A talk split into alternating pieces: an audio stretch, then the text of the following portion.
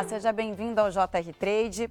Fundada em 2011, a agência Amplify trabalha para atender o consumidor que está sempre conectado. Em seu portfólio, grandes marcas como Perdigão, Dr. Oetker, Risqué, entre outras. E para discutir os desafios da publicidade na era digital, a gente recebe aqui o sócio e vice-presidente de negócios da Amplify, Guilherme Brum. Bem-vindo, prazer te receber aqui no estúdio. Obrigado, eu que agradeço, agradeço o carinho de toda a produção aí também. Vi o último episódio, vi que o André Brito, que estava, que é nosso cliente também, CMO de Balduco, então super responsabilidade estar tá aqui. E antes do nosso bate-papo, vale lembrar que toda quarta-feira tem episódio novo do JR Trade nas plataformas digitais da Record TV. É, Guilherme, agora falando sobre publicidade, as agências estão mais alinhadas, né? Você que é vice-presidente de negócios, com uma visão mais de mercado, uma visão empresarial? Ah, sem dúvida. Eu acho que a tecnologia trouxe o marketing para perto do negócio. Né? É, não à toa a gente vê profissionais do mercado ocupando né, posições de lideranças comerciais e até mesmo de presidência. Então, eu acho que essa, esse movimento da disciplina de marketing trouxe a cadeia toda, não só as agências de publicidade, mas todos os parceiros né, que, que ficam ao seu entorno. E fazendo recorte para as agências, né, e aí falando da Amplify, hoje, quando isso faz parte da remuneração, eu acho que isso potencializa. Então, hoje, para 90% dos nossos clientes, a gente tem parte da remuneração é, variável mediante atingimento de metas de negócio. Então, se o anunciante atinge a meta, a gente atinge a meta, e eu acho que isso nos coloca no, lado, no mesmo lado da mesa para discutir o negócio para além é, somente da comunicação. Essa evolução foi boa, assim, para a comunicação mesmo, né? Porque hoje vocês não só comunicam, como tem que gerar resultados. Perfeito. É, eu acho que é, tudo isso trouxe o marketing para uma ciência mais exata. Né? Quando a gente é, combina métricas, dados, inovação, criatividade, eu acho que se torna uma receita muito mais rica é, e muito mais mensurável. E acho que tudo isso anda junto, né? não acho que são excludentes. Né?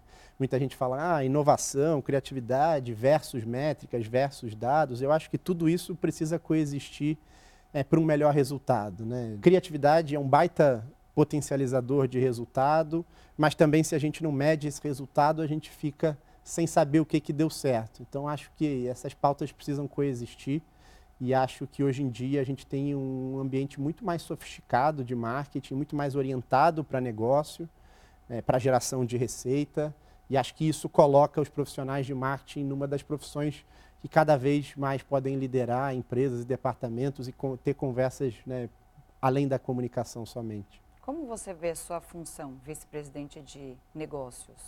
Olha, a gente batizou a nossa, essa área justamente para estabelecer uma relação com os nossos clientes além da comunicação. Então a gente chama a área de negócios hoje um departamento que tem 40 pessoas, estão divididas em duas disciplinas. É, a primeira delas é o atendimento, responsável pela gestão dos contratos e do relacionamento com os nossos clientes. E uma segunda área de novos negócios, né, focada em prospecção e geração de receitas e novas receitas. Então, aí, né, não somente comunicação, mas entendendo que né, existem produtos digitais e formas de remuneração muito mais sofisticadas que somente comunicação em si. Então, hoje é assim que a gente se organiza na Amplify e tenta gerar conversas e negócios né, a partir de uma visão de negócios e por isso o nome da área também. Na prática, o que, que você, como você consegue a atenção para o seu cliente, para as grandes marcas? Como diferencial da Amplify? É. Eu acho que o fato, bom, a Amplify foi fundada em 2011, né? A gente inclusive comemora 11 anos, 11 anos agora em novembro. E o fato da nossa visão, né, o fato da gente ter nascido nessa era já após redes sociais, né, há 10 anos atrás, estavam é, nascendo de forma massificada as redes sociais no Brasil. Então a nossa visão estratégica foi fundada nessa época, onde a relação consumidor-marca estava passando por uma grande transformação e deixava de ser o formato né, vertical, organizado em flights de campanha, e passa a ter o diálogo como principal ambiente de troca. Então, acho que o fato da gente ter nascido nesse mundo, né, que a gente chama, né, e fomos batizados até de uma agência de terceira geração, fazendo alusão às agências que nasceram pós-redes sociais, eu acho que já nos dá um baita entendimento desse novo consumidor e permite que a gente coloque as marcas em contextos relevantes. E tem a história também de, da interação com o público, né? Antes a pessoa só consumia assistindo, hoje ela troca uma ideia com aquele produto. A hora que ela quer, onde ela quer. É, acho que fazendo uma alusão entre essas gerações, antes a gente tinha um comportamento né, de via única entre as marcas e os consumidores, onde o discurso, a fala estava muito mais apoiada em necessidades da marca, daquele anunciante, em produtos, em peculiaridades orientadas para a marca. Quando a gente inverte essa lógica e torna uma lógica muito linear, onde através da adoção das redes sociais, alavancada pelo celular, é, e o Brasil é um dos países mais conectados do mundo, né, inverte essa, essa relação de poder. Né? O consumidor passa a acessar as marcas a hora que ele quer, aonde ele quer. Então, se tornar relevante nesse contexto é um baita desafio, porque é um ambiente também extremamente difuso, né, com, onde a gente, as marcas disputam atenção né, junto com um amigo, junto com o, o programa do fim de semana, com o meme.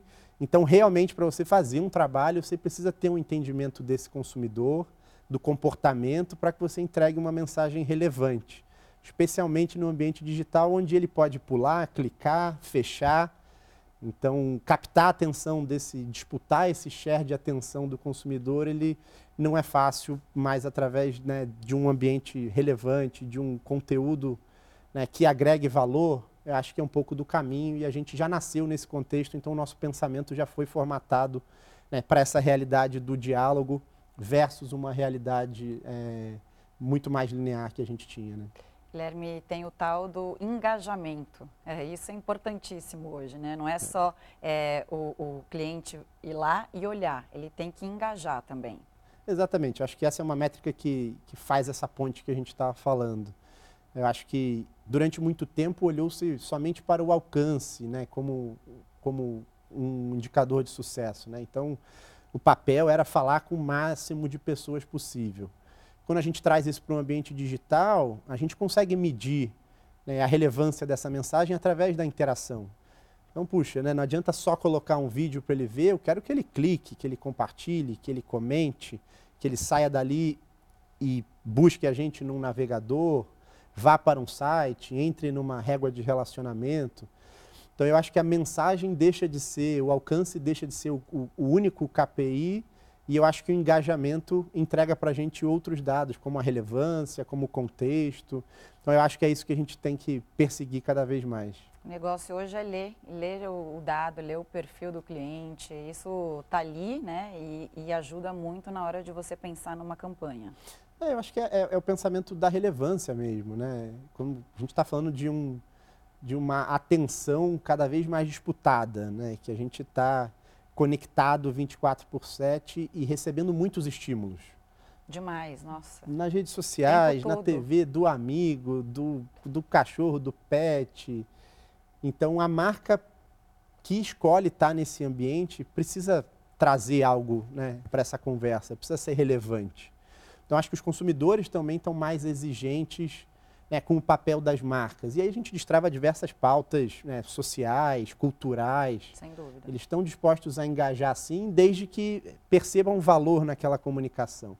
Acho que o ambiente digital ele permite essa troca, mas também é, ele coloca uma exigência maior dos consumidores em relação às marcas. Né? É, há críticos dizendo que algumas empresas estão mais preocupadas com inovação do que criatividade. O que, que você acha dessa visão? Eu acho que elas não são excludentes. É, eu acho que criação e inovação, eles andam lado a lado. É, assim como métricas, como a gente estava falando, né?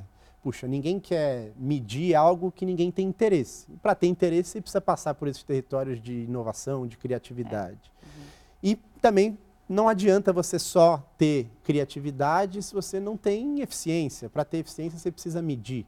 Então, acho que esses são dados que se combinam e são potencializadores do resultado final. Então, eu defendo que os dois são de extrema relevância e hoje a gente pode ter os dois e por que não, né? Uma coisa que eu pensei agora, você acha que o consumidor mudou muito nesse pós-pandemia? Com essa Demais. experiência, né? De uma onda global, de um vírus e que mudou a rotina de todo mundo. Enfim. demais. Né? As marcas tiveram que entrar na casa, literalmente na casa desse consumidor e gerar um, uma, uma, um valor. Né? Se, quando eu olho para alguns, né, alguns clientes nossos, né, um exemplo de perdigão, né? A gente passou a dar dicas de receita, passou a ensinar, a entreter esse cara dentro de casa. Então, eu acho que o consumidor ficou ainda mais exigente com, com a relação dele com as marcas e com os meios. Né? Então, acho que, sem dúvida, as marcas tiveram que produzir mais conteúdo e produzir mais conteúdo relevante para entreter esse consumidor e despertar estímulos que antes né, é, estavam né, fora de casa. E qual você acha que é é, o diferencial da Amplify?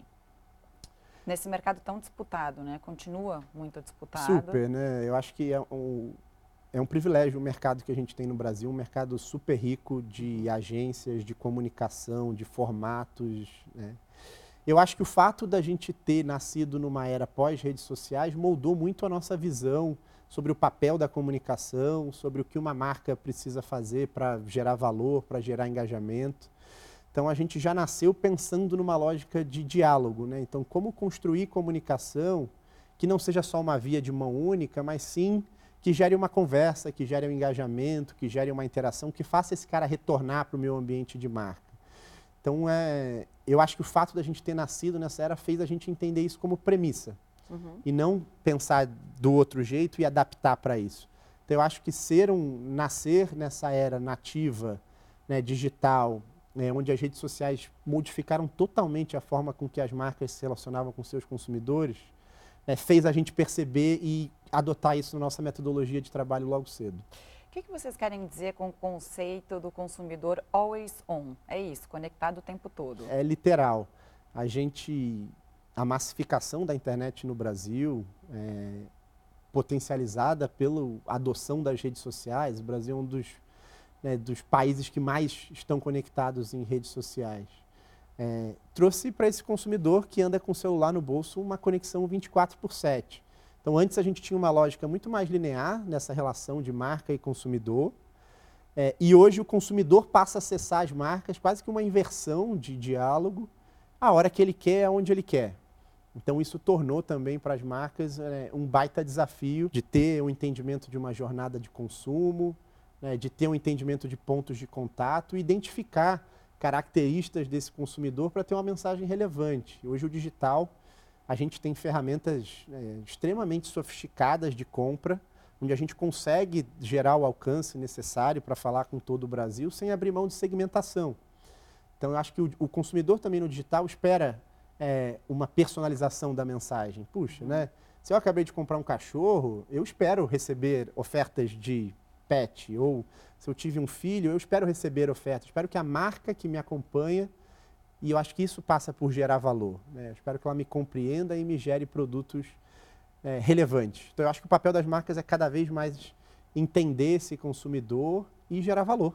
Né? E gerar uma comunicação personalizada. Vocês usam bastante influenciadores digitais como parceria? Funciona bem? Olha, como a gente nasceu já nessa época de das, desse boom das redes sociais, isso para a gente foi muito, né? foi Ficar muito na natural. câmera do celular falando com o celular ali, mas é um fenômeno. Uma loucura, Uma né? Loucura. A gente achava que era um episódio de Black Mirror, mas, mas chegou. Né? Chegou, é, realmente. Então, hoje, né, esse, o, o, o território dos influenciadores no Brasil também é um ambiente super rico de diversos formatos, influenciadores né, meios, empresas especializadas nisso. Acho que o Brasil, por puxar e ser um dos países mais conectados, né, mais presentes nas redes sociais, tem isso muito bem desenvolvido, é muito sofisticado hoje né, esse, esse ecossistema de influenciadores. Porém, eu acho que a gente olha muito para métricas de alcance ainda, olhando para isso. Né? A gente busca influenciadores né, que têm muitos seguidores, uhum. influenciadores que falam com muitas pessoas.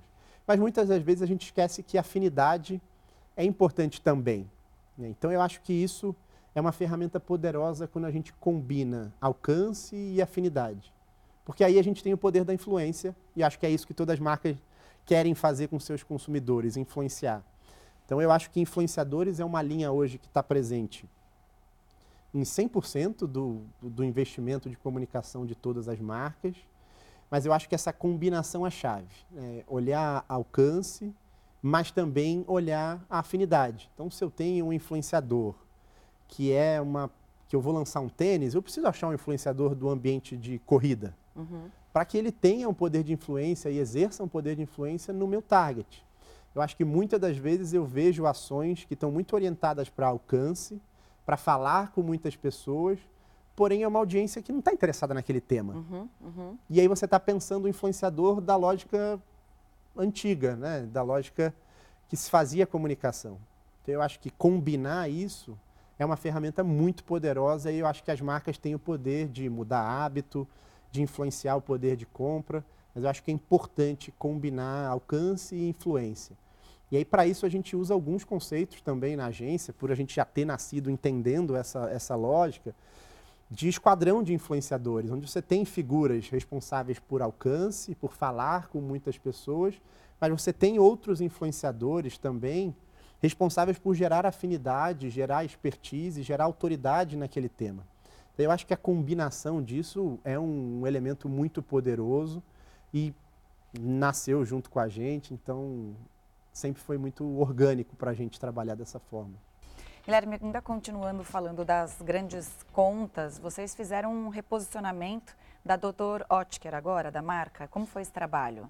Exatamente. Bom, o, o, o segmento de home baking cresceu exponencialmente na pandemia por motivos óbvios, né? E eu acho que o nosso desafio com o time de Dr. Otker era como com o término do isolamento, como a gente continuaria estimulando essa conversa, estimulando, estimulando essa ocasião de consumo. E foi aí que a gente né, fez uma série de pesquisas e análise de comportamento e descobriu que o brasileiro, todo brasileiro tem um jeitinho especial para fazer a melhor receita, né? Que são segredos super lúdicos. Então, ah, eu coloco uma música, ah, eu bato o meu bolo no sentido anti-horário. ah, eu coloco uma pitada a mais disso. Então a gente descobriu através desse insight super poderoso. É, e eu acho que é, conecta com o que a gente falou, de ser uma comunicação relevante, uma coisa que tenha uma verdade no consumidor, de que o brasileiro tem um jeitinho especial para fazer qualquer tipo de receita e aquele jeitinho ele jura que é o, o segredo da melhor receita. Então, olhando para esse achado, a gente criou o, o conceito da marca. Né? Quando o assunto é bolo, todo mundo é doutor, doutor Otker, né? que traz também o nome da marca no nome, usando esse jargão que a gente usa carinhosamente no Brasil, é, para mostrar o quão íntimo e o quão é, afetivo é cozinhar em casa. Então, foi um pouco disso que a gente visitou para criar esse novo conceito da marca e contar para as pessoas que, independente de onde estejam, é muito íntimo cozinhar. É um ato de afeto, de carinho, que você pode fazer sozinho, que você pode fazer em grupo, que você pode fazer na sua família. Então, é, foi um pouco disso aí que a gente criou junto com o super time de Dr. Otker para esse novo momento da marca. É boa sacada, né? Porque realmente, quando você vai trocar receita com alguém, sempre fala, não, meu jeito é, olha, eu coloco o ovo assim, assado, sempre tem um jeito que a pessoa defende como o melhor. Sempre tem. sempre. Muito, e nunca muito é, nunca é tá na receita, né? Isso é aquelas coisas que a gente traz de memória afetiva das gerações anteriores. Então, eu acho que Dr. Otker, que é uma marca que está no dia a dia de todos os brasileiros, é, poderia celebrar isso como uma verdade. Né? Uma marca super reconhecida, né? com um portfólio gigante de produtos. Então, a nossa ideia foi trazer é, isso à tona para que as pessoas né, continuem cozinhando, continuem exercendo esse hábito tão, tão legal, tão íntimo, né, de colocar um pouco de si naquela receita. Né? Nunca é uma receita pronta, né? é um, tudo por mais pronta que seja a receita, que exija pouco preparo, a gente viu que todo mundo colocava um pouco de si ali dentro.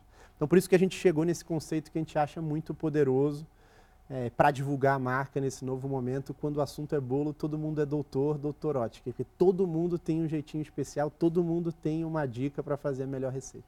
Aliás, na pandemia, né, tudo que envolve alimentos é, explodiu. Cresceu muito. É, acho que por motivos óbvios, né, o comportamento do consumidor o deslocamento dele mudou, então a casa passou a, a ser um, um ambiente de descoberta. Né? Então a gente viu, a gente atende muitos clientes no segmento né, alimentício. É, então esse, esses clientes eles viram né, um crescimento muito grande no consumo caseiro de produtos. E acho que isso também trouxe para as marcas né, como entrar nesses lares, né, o desafio. Né? Então, por isso que a gente viu também o boom das lives, né, que era uma forma relevante das lives musicais. Né? Era uma forma relevante das marcas estarem dentro da casa desse consumidor, levando um serviço, que no caso era entretenimento, mas também garantindo que seus produtos estejam ali, que estejam gerando reputação.